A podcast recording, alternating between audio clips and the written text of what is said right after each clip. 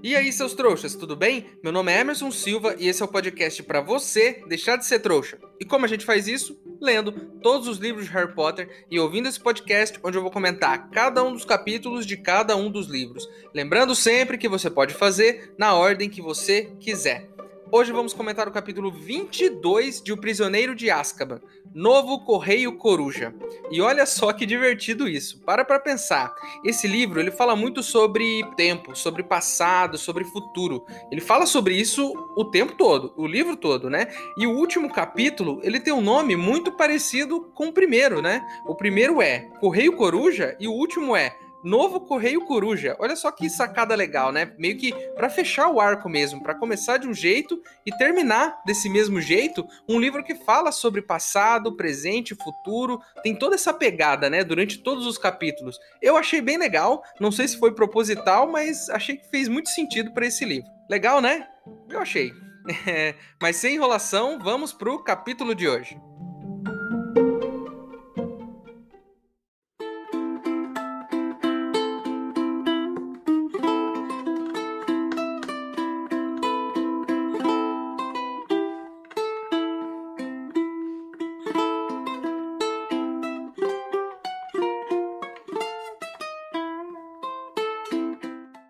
Pessoal, ouvi dizer que se a gente tiver um dinheiro legal, dá para convencer o Ernesto a levar a gente até o beco diagonal de Noitebus, mas ele só aceita dinheiro de bruxo. Então eu tô fazendo uma vaquinha aqui para ver se eu consigo dar essa voltinha até lá. Se você quiser ajudar, o link para apoiar tá aqui na descrição do episódio. Lembrando que se você não puder ou não quiser, não tem problema. O mais importante é você continuar aqui com a gente, ouvindo o podcast para deixar de ser trouxa.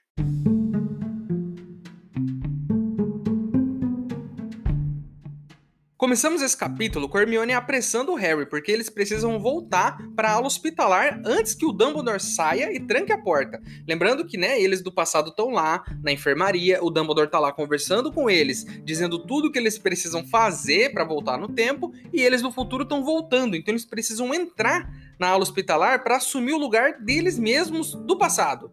É confuso? É, mas faz sentido. Olha só como é o final desse livro. Como ele termina de um jeito meio amargo. O Sirius foi salvo, mas ele não provou sua inocência. Ele não se provou inocente. O verdadeiro culpado fugiu e foi lá se juntar ao Lorde das Trevas. Então, olha que final que ao mesmo tempo é bom e ruim.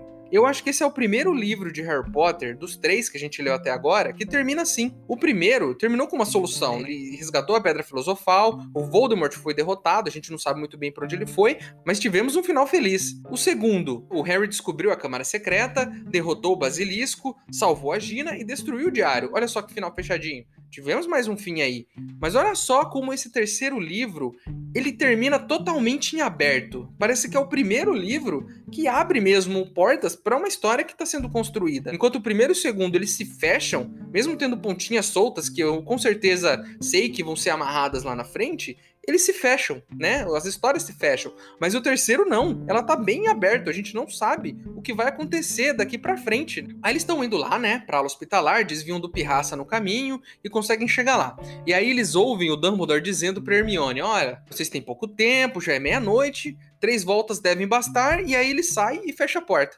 Quando ele fecha a porta atrás das costas dele, ele já vê os outros dois voltando correndo. E olha só que doideira, ele acabou de falar com os dois, explicar o que deve ser feito, quando ele vira as costas, ele já sabe que deu certo, porque os dois já estão chegando e eles contam para ele: pô, deu certo, a gente conseguiu, salvamos os Sirius, né? E ele já, já voou embora com o bicuço. O Dumbledore dá aquele sorrisão, deixa os dois entrarem e fecha a porta. Então, para pra pensar no seguinte: de verdade, na real, eles não saíram daquele quarto. Porque quando os dois do passado voltaram, os dois do futuro chegaram e entraram no lugar deles. Então eles não ficaram nem um segundo, sequer, talvez alguns, fora do quarto. Olha só que doideira. Isso é muito bom para provar sua inocência, né? É um bom álibi.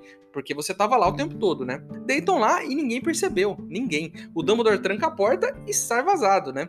Eu tava parando para pensar aqui em como as coisas acontecem no final de cada livro. No primeiro livro, Rony, Harry e Hermione chegam lá no final e eles passam pelas provas e o Harry no final tem que enfrentar o Voldemort sozinho.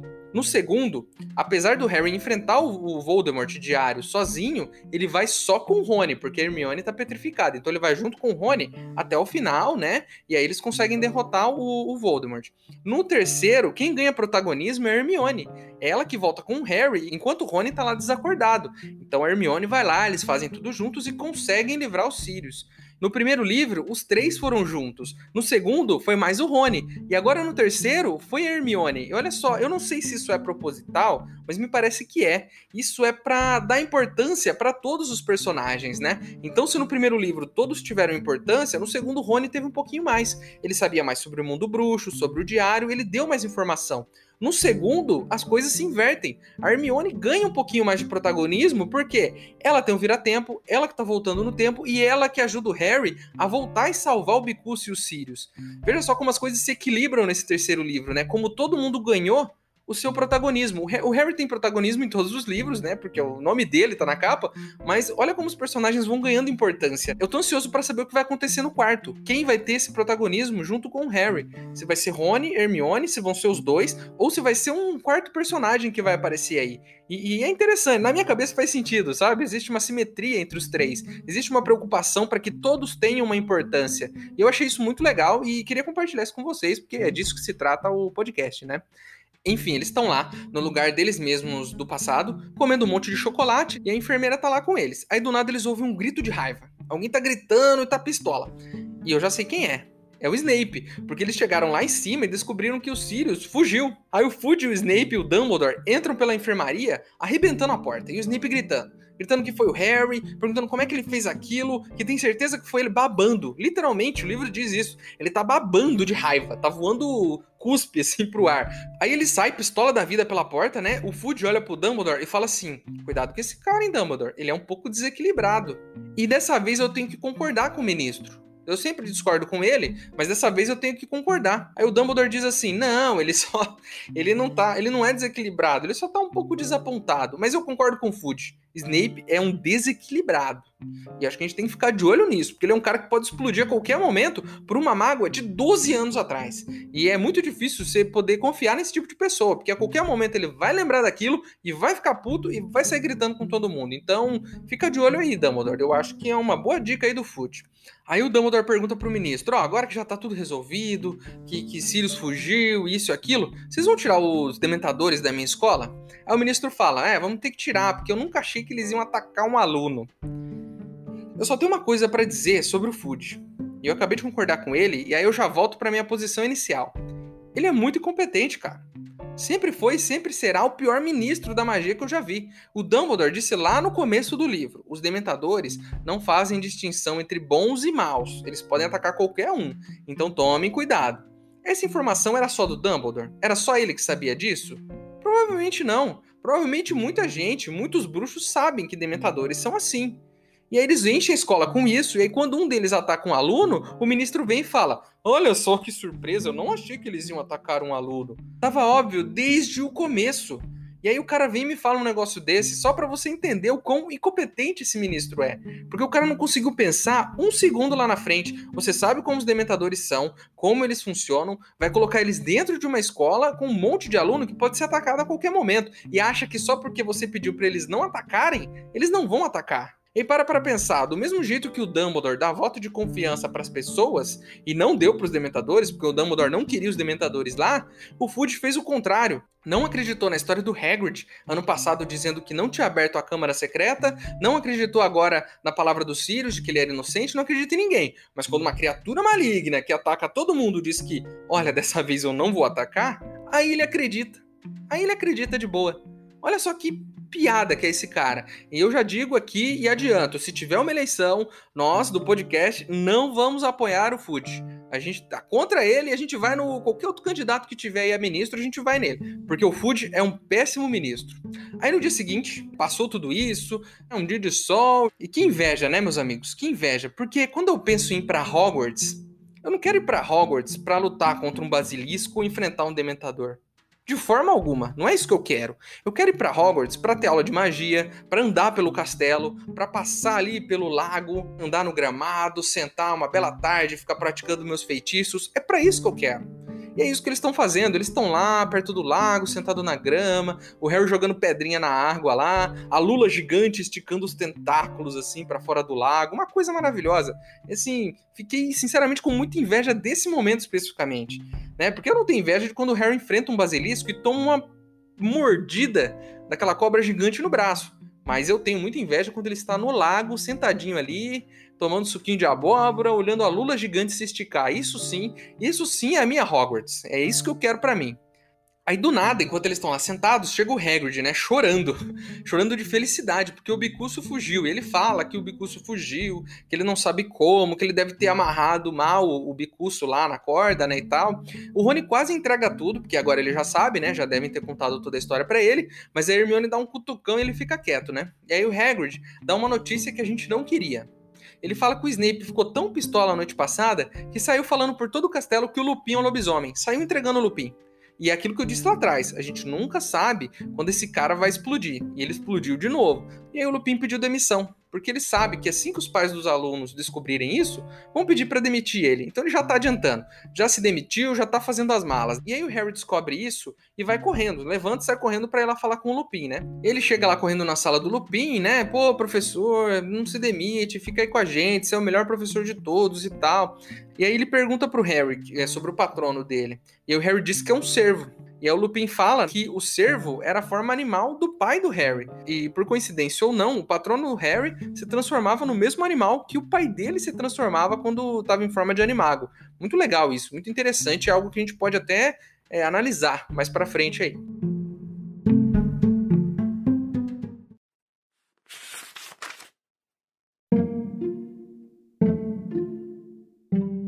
Mas se ele ajudar Voldemort a voltar ao poder? Pettigrew lhe deve a vida. Você mandou a Voldemort um emissário que está em dívida com você.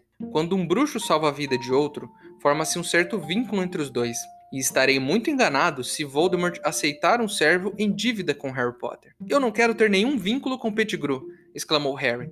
Ele traiu os meus pais. Assim é a magia, no que ela tem de mais profundo e impenetrável, Harry. Mas confie em mim. Quem sabe um dia você se alegrará por ter salvado a vida de Pettigrew.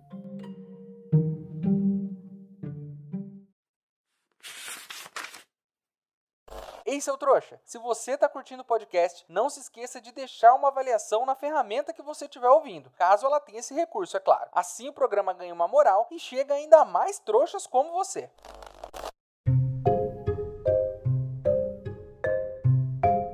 Harry continua lá, conversando com o Lupin, né? E aí chega o Dumbledore e fala: Ô Lupin, se a charrete tá lá pronta, né? Pode ir lá pegar e ir embora. E aí fica o Dumbledore e o Harry lá na sala do professor. Aí o Harry começa a lembrar da previsão da professora Trelawney. Diz que ela tava estranha. E aí o Dumbledore pergunta: mais estranho que o normal? Aí o Harry explica que ela ficou com uma voz maligna. E aí o Harry pergunta pro Dumbledore se aquilo foi uma previsão de verdade. E aí o Dumbledore olha para ele meio surpreso e diz: Olha, eu acho que foi.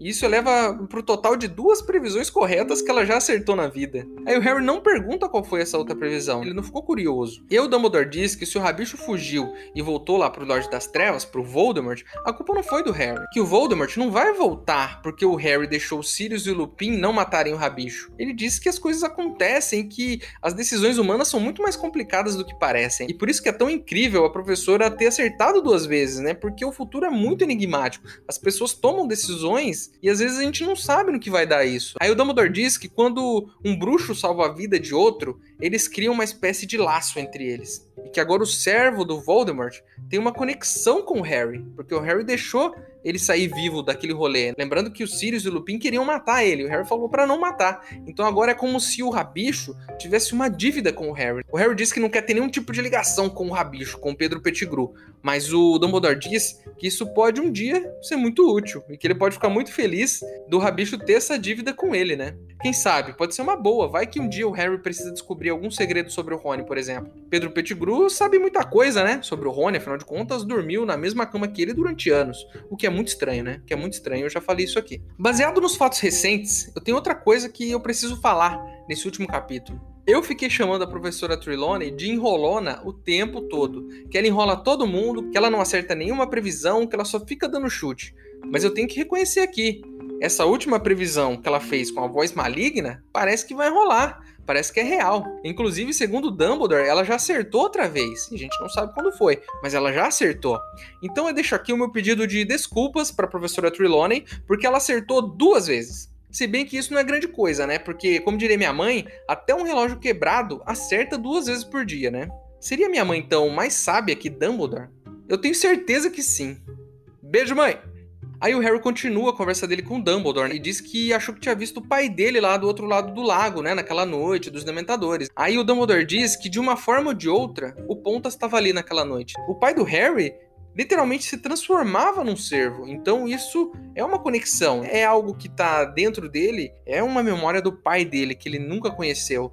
Isso meio que se projetou na forma do patrono. E é muito interessante isso. Eu acho que a gente precisa inclusive ficar de olho na forma dos patronos das pessoas agora, de todos eles. Então digamos que lá na frente a Hermione faça um patrono, que forma ele vai assumir? Qual o patrono do Dumbledore, por exemplo? Seria interessante a gente descobrir, porque isso diz sobre o personagem, sobre a história dele, sobre a relação dele com o próprio passado. Muito interessante isso. Vamos ficar de olho porque pode ter muita resposta escondida aí. Enfim, voltamos à vida normal. O Lupin foi embora, eles voltaram pro dia a dia normal deles, né? E aí o Malfoy, ele anda pelos corredores muito pistola, porque o Bicuso fugiu. Ele diz que é inadmissível, que o, o Hagrid deve ter deixado ele escapar e tudo mais, e tá lá, tá bravo. E diferente dos últimos anos, em que todo mundo sabia o que tinha acontecido, todo mundo descobriu que o Harry salvou a Pedra Filosofal, todo mundo descobriu que ele salvou lá a Gina da Câmara Secreta. Esse ano conseguiram manter o segredo, olha só. Eu acho que ninguém contou pro Hagrid. Por isso que mantiveram esse segredo. Porque o Hagrid, ele não consegue, cara. Ele não consegue. Se você for fazer uma festa surpresa, não conte nada pro Hagrid. Porque senão a pessoa vai descobrir em meia hora. Então, eu acho que foi esse o diferencial esse ano, hein? Aí eles estão lá na mesa, né, comendo e tal, e o Percy, que é o Weasley mais chato de todos, tá dizendo lá pra namorada dele que ele sabe como é que o Sirius fugiu e que quando ele entrar pro ministério, porque ele vai entrar pro ministério, segundo ele, ele vai dizer para eles como que o Sirius escapou e eles vão conseguir descobrir e pegar o Sirius. Além de tudo isso, tá todo mundo meio triste, né? Porque o Lupin foi embora. E aí os alunos estão meio que comentando, quem será que vai vir ano que vem para dar aula pra gente? Olha, eu não sei quem vai ser. Mas olhando para o passado, dá para imaginar o tipo de maluco que vai aparecer ano que vem. E a gente vai estar tá aqui para denunciar, porque eu tenho certeza que vai ser mais um maluco. Porque o melhor até agora foi o Lupin. E no final a gente descobriu que ele era um lobisomem. Não que isso seja um problema, mas ele tinha esse segredo de ser um lobisomem. O que o futuro nos aguarda, né? Quem será o próximo professor e que tipo de maluquice e traumas ele vai causar nesses alunos? Vamos, vamos ver, vamos aguardar com paciência. Enfim, deu tudo certo, tá todo mundo bem, e aí eles vão pro trem para poder voltar de volta para suas casas no final do ano. E aí Hermione diz para eles que falou com a professora McGonagall que ela vai abandonar a matéria de estudo dos trouxas, como ela já tinha abandonado a de adivinhação, vão ser duas matérias a menos, e que ano que vem, graças a isso, ela vai ter um ano normal. Peraí, esse drama todo estudando sem parar, não conseguindo dormir, cansada, irritada o tempo todo, o ano todo correndo contra o tempo é por causa de duas matérias? Duas? Porque até agora ninguém tinha falado isso. Eu achei que ela estava fazendo pelo menos umas cinco matérias, além das que ela já fazia antes, né? E essas cinco eram ao mesmo tempo das outras. Então, tudo isso, ela se inscrevendo em todas as matérias possíveis, eram duas, só duas que aconteciam no mesmo horário das outras? Olha, é, mais uma vez eu digo aqui, se eles tivessem feito uma planilha com os horários certinho, dava para encaixar todas as matérias de um jeito que ninguém precisasse voltar no tempo. Eu falei isso no episódio passado. Só duas matérias aconteciam ao mesmo tempo das outras. Então são duas coisas que eu preciso dizer aqui. Uma delas, Hermione, você não estava tão sobrecarregada assim, né? Porque aí duas matérias a mais que todo mundo, ainda mais de adivinhação, que é só chegar lá e falar qualquer groselha e é dos trouxas que você já sabe tudo, como é que você estava tão enrolado assim esse ano? Segundo, não dava para organizar isso melhor, de forma que as matérias não acontecessem ao mesmo tempo? Uma planilha bem feitinha tinha resolvido esse problema. Uma planilha, normal. Dessa aqui eu e você conseguimos fazer. Meus amigos, nunca subestimem uma planilha bem feita. Ela pode salvar o seu ano em Hogwarts. Eu estou indignado com isso, com esse ano todo, tudo enrolado do jeito que foi, por causa de duas matérias. Isso não é culpa da Hermione, ela é uma aluna. Isso é culpa dos professores que montam os horários. Quem que tá montando os horários das aulas? É a Trelawney que tá montando? Ó, estou indignado com isso, hein? Estou indignado com isso, porque dava para organizar de uma forma em que nenhuma matéria acontecesse ao mesmo tempo que a outra. Dava, dava. Era só pensar um pouquinho.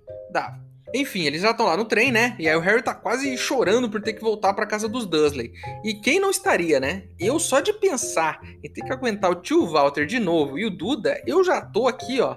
Já tô me remoendo por dentro. Mas, como sempre, a gente tem que voltar, né? Aí o Rony diz que no próximo verão eles vão ter a Copa do Mundo de quadribol. E aí que o pai dele sempre consegue uns ingressinhos lá. Então que é pro Harry passar o verão com eles para eles tentarem ver um jogo juntos, né? O que foi muito legal muito interessante e a primeira coisa que eu pensei a respeito disso. Como assim vai ter uma Copa Mundial de Quadribol e o Ministério não me mandou nenhum ingresso? Nenhum. Porque eu, como apresentador de um dos podcasts mais influentes sobre Harry Potter, exijo as minhas entradas.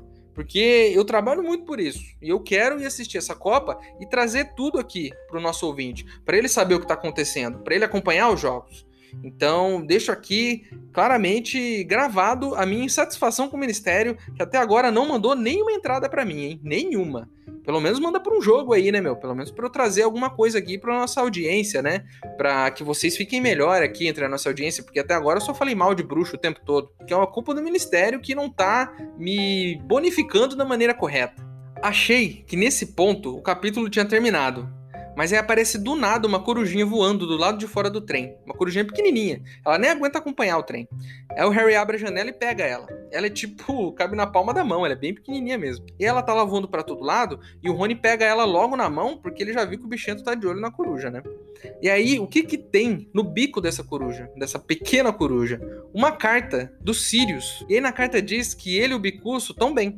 E ele também diz que foi ele que deu a Firebolt pro Harry. Eu tinha esquecido completamente da Firebolt. Mas foi esse ano que aconteceu isso, não foi ano passado, foi agora há pouco. Né? Parece, que, parece que passou tanto tempo, né? Mas foi esses dias. E ele disse que mandou o gato da Hermione, o bichento, até uma loja de vassouras com uma ordem de compra, uma cartinha, que é uma ordem de compra dessa vassoura. E aí que o dinheiro foi sacado da conta do Sirius e não do Harry. O que faz sentido, né? Porque dar presente com o dinheiro dos outros, aí é que não pode, né? É tipo minha mãe, que me dava dinheiro quando eu era criança, para comprar o presente dela do Dia das Mães. Aí não conta, porque é ela que tá pagando no final. Ela podia só ficar com esse dinheiro e comprar o que ela quisesse. Não faz sentido. Então o Sirius, ainda bem, né? Usou o dinheiro dele, né? E aí ele diz que o Harry pode considerar a vassoura como um presente, para compensar todos os outros 12 anos em que ele não deu nada pro Harry. Além disso tudo, dentro da carta tem um outro pedacinho de papel, que é uma autorização pro Harry poder ir para Hogsmeade do ano que vem. Vocês lembram disso? Parece que faz muito tempo, mas no começo desse livro, o Harry fez um pacto lá com o tio Walter para ele se comportar e pro tio Walter assinar a cartinha. Deu tudo errado. O Harry transformou a tia num balão, bem feito para ela, mereceu, chata pra caramba. Mas ele ficou sem autorização e não pôde ir pra Hogsmeade o ano todo, teve que ficar indo de capa da invisibilidade. Mas o Sirius resolveu esse problema. Tá assinado ano que vem, pode ir, pode encher a cara de cerveja manteigada, você tá liberado, né? E também tá lá na cartinha que o Rony pode ficar com a coruja, com aquela corujinha. Porque afinal de contas, né? Graças aos Sirius, o, o Rony não tem mais um rato. E eu vou dizer uma coisa, ainda bem, Sirius, você se livrou, o Rony, de um homem adulto que dormia no quarto dele há 12 anos. E eu sempre ressalto isso aqui. É um homem adulto que dorme no mesmo quarto do Rony. E não é tipo o pai dele ou irmão. É um desconhecido. Isso é muito bizarro, cara. Isso é muito bizarro. Então ele se livrou disso, né, cara? Agora ele pode ficar peladão no quarto dele tranquilo, né? Ele pede pro bichento dar uma cheiradinha na coruja, o bichento cheira a coruja, dá uma meadinha e ele fala: pô, agora eu confio que essa coruja é uma coruja mesmo, né? Ainda bem que ele se certificou disso antes, porque senão, imagine só, se essa coruja também é um outro homem adulto que tá fugindo de alguém e que vai dormir no quarto do Rony pelos próximos 12 anos, aí é inadmissível. Então, ainda bem que eles têm o gato ali para se certificar disso, né? Eu, inclusive, iria mais longe. Eu, teria, eu tentaria descobrir um feitiço para saber se o animal que você tem aí na sua casa é um animago ou não. Porque isso é muito importante. Imagine só, se esse seu cachorro aí que tá aí com você, enquanto você ouve esse podcast, é um animago. Imagine só se ele é um homem adulto que está fugindo das autoridades. E eu vou dizer para você, meu amigo, a sua cabeça vai ficar maluca se você descobrir isso. E imagine só a quantidade de coisas que ele sabe sobre você. Então fique esperto.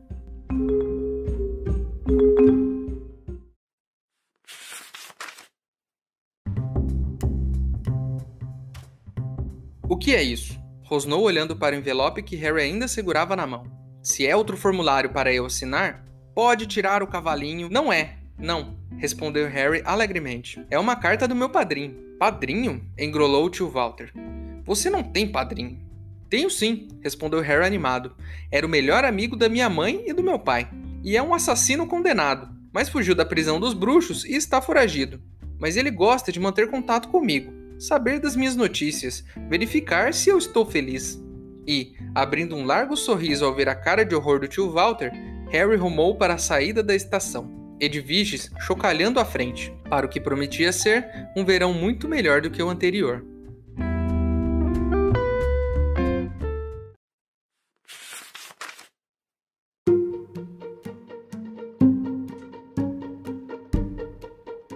Então é isso, meus queridos. Terminamos o último capítulo de Harry Potter e o Prisioneiro de Azkaban.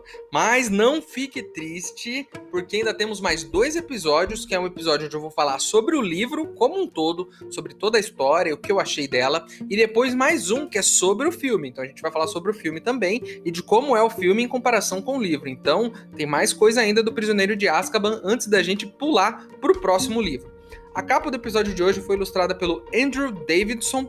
E se você não gostou de alguma coisa que eu disse, tem alguma informação para acrescentar, ou tem alguma ideia, ou quer só bater um papo comigo, o nosso e-mail é e-maildostrouxas@gmail.com. Ele está aqui na descrição. Manda o seu e-mail para mim, que se eu gostar, eu vou ler ele aqui. Além disso, você pode me acompanhar no TikTok e no Instagram, e eles estão aqui na descrição do episódio também. No Instagram tem muita coisa legal que eu falo sobre os episódios, que eu faço perguntas para vocês, a gente interage, a gente troca uma ideia sobre o podcast e sobre Harry Potter. No TikTok eu falo sobre um monte de outros assuntos, então não é só Harry Potter lá. Mas se você quiser me acompanhar, tá aqui na descrição. Certinho? Então é isso. Espero vocês no próximo episódio para a gente falar mais sobre esse livro, trocar uma ideia sobre tudo que tá em torno de O Prisioneiro de Azkaban ainda. Espero vocês no próximo episódio. Meu nome é Emerson Silva e esse é o podcast para você deixar de ser trouxa. Tchau!